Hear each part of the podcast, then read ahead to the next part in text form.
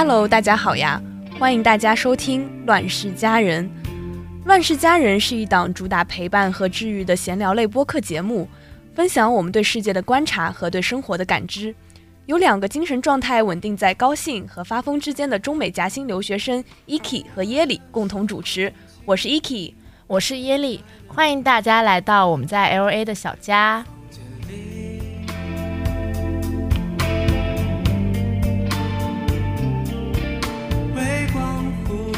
今天这期节目，我们想和大家聊聊我们俩刚到洛杉矶的一个月内是怎么适应这边的生活，然后发现 L A 的生活跟自己的想象中又有哪些不一样，分享我们自己的一些观察和感悟，也可以为即将准备留学的你提供一些参考。嗯，我觉得我们可以先从行前准备开始聊起。好的，嗯，我作为一个 J 人呢，是在留学前的两个月已经开始陆陆续续在小红书上找一些旅行前准备的攻略，而我作为一个 P 人呢，在留学前两周还没有开始打包行李。对，但我觉得很多网上的帖子它其实都有宣传，它会有一些夸张的成分在，也有可能是为了一些盈利的目的。嗯，所以呢，它里面有一些内容，我觉得可能已经不太适合我们现在的留学场景了。因为他会推荐小到比如说垃圾袋，大到电饭煲，对，电饭煲都要自己带，我就觉得这肯定是太夸张了一点。因为当我们真的来到这里以后，发现美国没有你想象中的那么的荒凉，其实所有的一切在这边都是可以买到的，都是可以解决的。嗯，哪怕是一些非常。Chinese Chinese 的东西，比如说像老干妈、火锅底料，在这边华人超市啊，还有一些线上的专为华人开的一些生鲜购物网站，比如说像 We 啊、亚米啊等等，其实都可以买到。请亚米跟 We 给本期播客 大气。对。而且一方面，我只有二十三公斤的行李额度，我只是一个坐经济舱的留子。我综合考虑了行李额度的钱，然后海运的钱，还有包括到这边买东西的钱。你会发现，其实到这边买东西可能还是一个更有性价比的选择。你在来的路上也不用拖那么多大包小包的行李额，会轻松很多。而且美国的其他城市我不了解，至少是在洛杉矶这里，基本上是你可以买到你想要的一切，可能会有一些轻微的溢价，但是 你会在来美国一周之后慢慢的麻木，麻木，把美元当人民币花，对，反正都几块钱，眼睛一闭买。是的，而且。来的第一天晚上，你就可以去附近的 Walmart 或者 Target 超市，这里会有那种开学专区开学专区，然后你就可以捡到什么非常便宜的，一块钱的勺子啦，三块钱的枕头啦，对的，非常开心。对我觉得对于女生来说的话，可能有一些大家爱美的东西可以自己带，因为这边确实衣服的款式可能没有那么的。时尚那么的潮流，可以带一些自己喜欢穿的衣服，然后比如说手机壳、手机绳、卡套，还有一些穿戴甲之类的。除了生理需要之外，这种美的需求的东西，大家可以多带一点。但我觉得生理需要的东西，在这边完全都可以 cover 掉。嗯，OK。那我们聊完了这个行前的行李准备，那我们就远渡重洋来到了 L A。那耶里，你刚到 L A 的时候，你觉得和你想象中的一样吗？我能说实话吗？可以。大农村真的受不了了。L A 完全没有我想象中的那么 fancy，就是没有那么华丽，它就是都是平房，然后棕榈树这样。嗯。然后我知道 E K 其实跟我不是一起来的嘛，然后你还是晚上到了，对，你有什么感觉？我当时刚刚落地机场，我真的就是又冷又饿，然后又累，然后我在被那个中国学生会安排的专车拖过来的路上，我就奄奄一息的 躺在车里，我就看窗外的景色，我就觉得就是，确实都是那种，嗯，大平房，然后。当我们到了宿舍以后，我当时就惊呆了。我说啊，就这么随便的吗？一个很随便、很普通的街道旁边，一幢很随便的楼房，这就是我的宿舍，灰蒙蒙的，应该是灰头土脸。对，是的。但是我觉得洛杉矶它没有想象中的那么 fancy，反而让我更快的融入跟适应了这里的生活。嗯，就是你想，如果洛杉矶它是一个特别 fancy 的城市，然后我又是第一次来美国出国这么远的地方，那我肯定会有一些呃那种小镇青年哦，没有说小镇青年不好的意思，还是会有些紧张。对，有一些紧张跟局促，就像我。特别印象深刻。我小时候作为一个小镇青年，第一次到大城市到上海的时候，我坐个地铁都要偷偷观察旁边的人是怎么做的。嗯，因为我知道，虽然没有人在意我，没有人在看我，没有人会嘲笑我，但是你自己还是忍不住的会有一些局促跟不安。但是在洛杉矶，你就完全不会有这种感觉。洛杉矶特别的平易近人，你在大街上，虽然你是一个外国面孔，但你觉得好像很平常，你对，就也挺自然的。，对你好像本来就应该在这里一样。对，后来我我们也有认识一些洛杉矶本地人嘛，然后嗯跟大家在聊天的过程当中，就也印证了我们这个想法，就是洛杉矶包括整个西海岸，它确实是会更加的包容，对，更加开放更有多元元性嗯。因为可能是因为洛杉矶在西海岸靠近太平洋，大家移民过来就是最近，就最先到了这里，嗯所以洛杉矶的移民非常多。你嗯几乎在洛杉矶很难找到三代以上都是美国人的洛杉矶 没有，当地人是吧？OK，当地人是稀有物种。我们之后再聊。OK，好的。那我们在刚落地、非常兵荒马乱的收拾了一个多星期以后，我们的生活开始渐渐的走上正轨，也是我们第一次开始真正的独立生活。我觉得对我来说最大的一个挑战，首先就是做饭，因为我之前在国内的时候，在家基本上不怎么做饭，然后到这边才开始。真的感悟到，就是做饭它其实是一门非常深奥的学问，菜怎么烧，然后荤素怎么搭配，怎么给不同的食材去去腥或者腌制，这些是我原来完全不会想到的一些问题。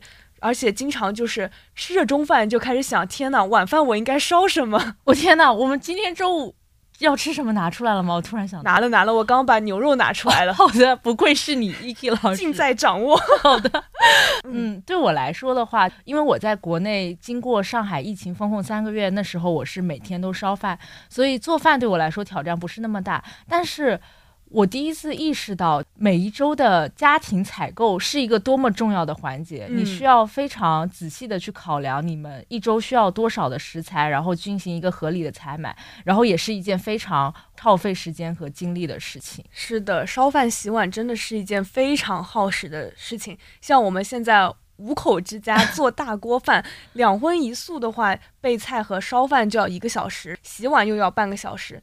这些事情不得不做，然后又会占据你一天当中很大的比重。但是这些时间可能在国内的时候都会被学校的食堂呀，然后父母做饭呀、外外卖对给嗯化解掉。我就会开始感慨，我以前抱怨我妈做饭很慢，真的很不好，很不非常不好，我反思，反思。以后再也不会这么说她了。我们几个人一起做饭都要一个小时，更何况她一个人要做这么多事情。而且另一方面，我暗下决心，我以后绝对不能当家庭主妇，我一定要经济独立。一天三顿饭，直接五小时就没有了，感觉生活就会有一种无意义循环的感觉。是的，我在来 L A 之后，我才理解为什么大家都说留学才是真正独立的生活。嗯，就是因为在国内从小到大，我们听的最多的一句话就是“你只要管好学习就好了”。是的对，其他事情学校、家人都会帮你处理好。但是来到这边之后，你真正是从做饭到洗衣服、做家务，事无巨细，所有的事情都要你自己来承担。对的。而且我觉得我们算是比较节约的留学生吧，也不是节约吧，就是比较穷。哦，对，就是穷。对，我们刚来这边，包括现在，我们都会觉得其实打车和买菜、买东西都是很贵的，嗯。所以我们还是基本上有空会选择自己做饭。对，因为在这边你在外面吃饭，最便宜的一顿可能都要十来刀，但是我们在还要给小费，对，我真的不懂，我受不了了，晚饭还要给百分之十八，真的心在滴血。是，但是我们自己做饭的话，基本上可能人均下来才三四刀，对，就非常划算。是的，因为我们也不是富哥富姐嘛，就是外在外面吃饭开销真的太大了。但嗯其实做饭对我们来说，有时候也是一件挺治愈的事情吧。是的，就是一天下课结束以后回到厨房，大家就开始吵吵闹的，开始做一顿热气腾腾的黄人饭，而且经常你和教练哥，我们的家庭重要成员之一，家庭两个主厨，厨师长跟副厨师长，对你们俩总是在争执这个菜到底咸不咸，然后都不敢为菜太咸而担责。最好笑的是教练哥每次都跟我说：“你尝一口嘛。”我说：“我不尝。他说：“你尝一口嘛。”我说：“你不会自己尝？”就是没有人愿意为这个菜太咸负责。但是好在我们的家庭成员都非常的给面子，哪怕教练哥有时候放盐放的太多，大家都会说一句：“啊，下饭下饭。”但是教练哥有一次做菜真的太咸了，直接被我们剥夺放盐权。是的，从此以后要在椰姐这边领取盐票，对，才可以放盐，真的受不了了。但是有的时候，如果一天非常忙的话，我们还要自己做饭，就会觉得真的有一点崩溃了，真的太累了。对，这时候我就理解了白人饭那种就是贝果切开，里面塞两片火腿直接吃的这种必要性。对白人饭就是质疑、理解、成为、超越。我甚至会买那种小盒的饼干，里面就是呃一块饼干，然后一片芝士，一片火腿，然后你就把它叠在一起，像一个小汉堡包一样吃，就还挺有趣味。性的一个食品，但是还真的还挺好吃的，而且很扛饱。对，OK，那我们也很想要去探索一下 LA 这座城市，看一看外面的世界是怎么样的。是的，那说到 LA，你有什么第一印象或者一些关键词吗？嗯，我觉得在来之前，我对它的了解就只有加州日落，嗯，棕榈树，嗯，然后当然好莱坞文化娱乐产业，大概就是这些，其他我就不太了解。对我感觉自己有时候也挺稀里糊涂的，因为我们这个双学位它是合作办学，是的。对于我们来说，留学的目的地已经确定了，就是洛杉矶。我就有一种莫名其妙的笃定，我也没有查太多关于 L A 的信息，我只知道它是美国西海岸的一个大城市，应该会比较繁华。而且我们项目过来了差不多十多个同学，我们身边接触的中国同学也比较多，经常就会有一种恍惚感。就感觉自己不在上海，也不在 L A，就是有一种悬浮的神奇的感觉。但是 L A 的阳光总会提醒我，我现在确实是在 L A。真的，我不得不说，阳光、自然天气对人的心情真的有很大的影响。我有一个在英国留学的朋友，他跟我说，他在伦敦唯一开心的时候就是离开英国去别的欧洲国家旅行的时候，因为英国的天气就是很阴郁，然后经常下雨，然后你人的心情就会受到影响。那在 L A 就是完全相反。我印象特别深刻，有一次我在去。去看心理医生的路上，嗯，其实我的心情很低落。但是那天 L A 的阳光特别好，它就是那种明媚耀眼，然后又很温暖，又很温暖，又不灼人，又不晒在身上疼的那一种阳光。然后它就瞬间给我一种什么都会好起来的那种安慰感。我也深有体会，我的心情也会受天气影响蛮大的，我就会觉得。一天当中心情再不好，但是出去走一圈晒一圈太阳，就感觉自己也像植物一样经历一下光合作用就充电了。除了阳光之外呢，不得不提的还有就是加州的日落，嗯，它真的非常非常美，就像是《La La Land》那个电影里那种很绚烂的紫色的天空或者是粉色的天空。对，有一种莫奈油画的感觉，它是不同淡色调融合在一起，真的很美。就是一些淡粉色、烟粉色，然后薰衣草紫色，然后一些淡蓝色柔合在一起。我印象特别深刻，我们来 L A 第一次看日落，其实是在一个停车场。是的，当时我还在店里，就是停车场旁边的店里买东西，然后 Eki 他们在门外等我，给我发消息说日落了，然后我快出来，快 出来，然后我立刻把东西放下，说我待会儿再来结账，然后冲出去看日落。我印象特别深刻，就是我看着看着日落，不知不觉的我就流泪了。F 人，对，是这样的，就是那种流泪，不是伤心，也不是开心。就是它是一种很特别的感觉，就好像是人类在自然面前的一种灵魂归位，是我基因里几万年来的记忆对这种相似场景的相认。因为 L A 的日落，它和城市不同，城市的日落它总是被高楼分割成。小块的风景，但在这里却是一整片开阔的天空，只有棕榈树跟远处的山脉。嗯，说来搞笑的是，我和椰姐 就是自带阴天 buff，我们每次想要专程去看日落的时候，总是不能如愿以偿。我们还特地去了，比如说 Santa Monica 想看落日飞车，还想去格里菲斯天文台看拉拉烂的同款日落，结果去的那两次都是阴天。印象最深刻的反而是在停车场的这一次日落，而且因为我们刚来的时候特别谨慎，知道 L A 的治安可能不太安全，所以我们天黑之后就完全不敢出门。再来这边的可能一两个星期也完全没有看到过日落。而且值得一提的是，来洛杉矶怎么能没有当地的土特产 流浪汉？对我之前刚刚落地这边的第一天，大概晚上八点多，我想去超市买一点吃的，结果我同学就劝我别去了，很危险，路上可能会有流浪汉。当时我就。将信将疑吧，然后之后的一个星期也都没有怎么敢出过门，就感觉 L A 到了晚上，它好像就会变成歌坛市，然后流浪汉就会变成那种吓人的 N P C，不定时的在这边巡游出现，特别像我们前两天刚去环球影城的时候，Horror Night，Horror Night，我只能说 L A 每晚都是 Horror Night，不用花钱去环球影城，直接晚上你在大街上走，你就可以体验到那流浪汉突然朝你逼近时那种心跳加速的感觉。是的，我只能说，洛杉矶这种沙漠性气候，物产丰富，尤其盛产流浪汉，常年不下雨的天气，特别适合人们在大街上居住，直接开膛。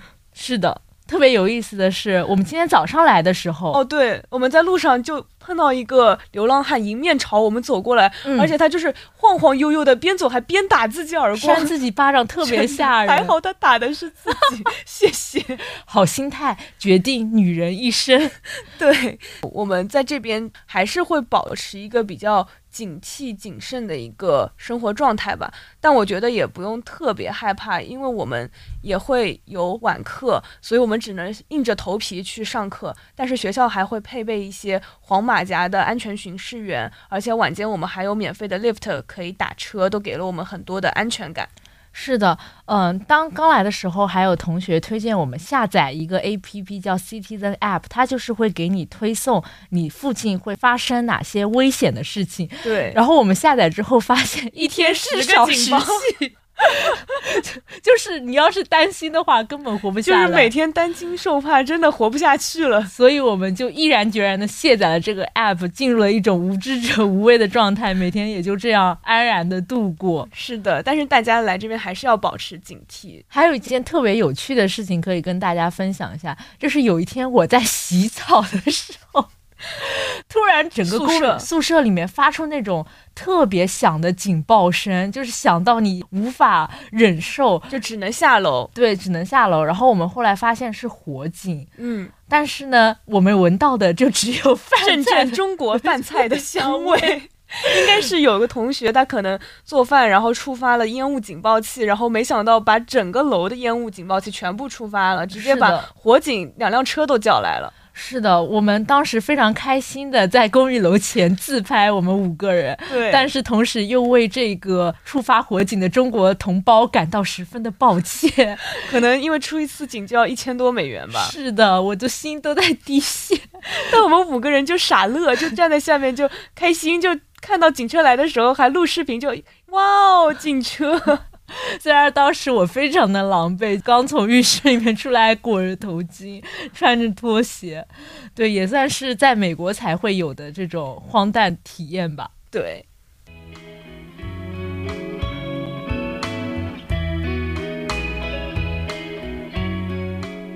以上就是我们第一期上半集的全部内容啦。我们和大家聊了我们初来 L A 的第一印象，在这边的生活体验，以及一些可能对于 L A 的刻板印象。那么在第一期的下半集呢，我们会接着跟大家聊一聊我们在 L A 的社交和学习生活，包括揭秘我们两个人为什么开学第一个月双双不堪重负去看心理医生。我们与生活频繁交手。也总是将生活化敌为友。Everything will be fine, and these memories will all shine.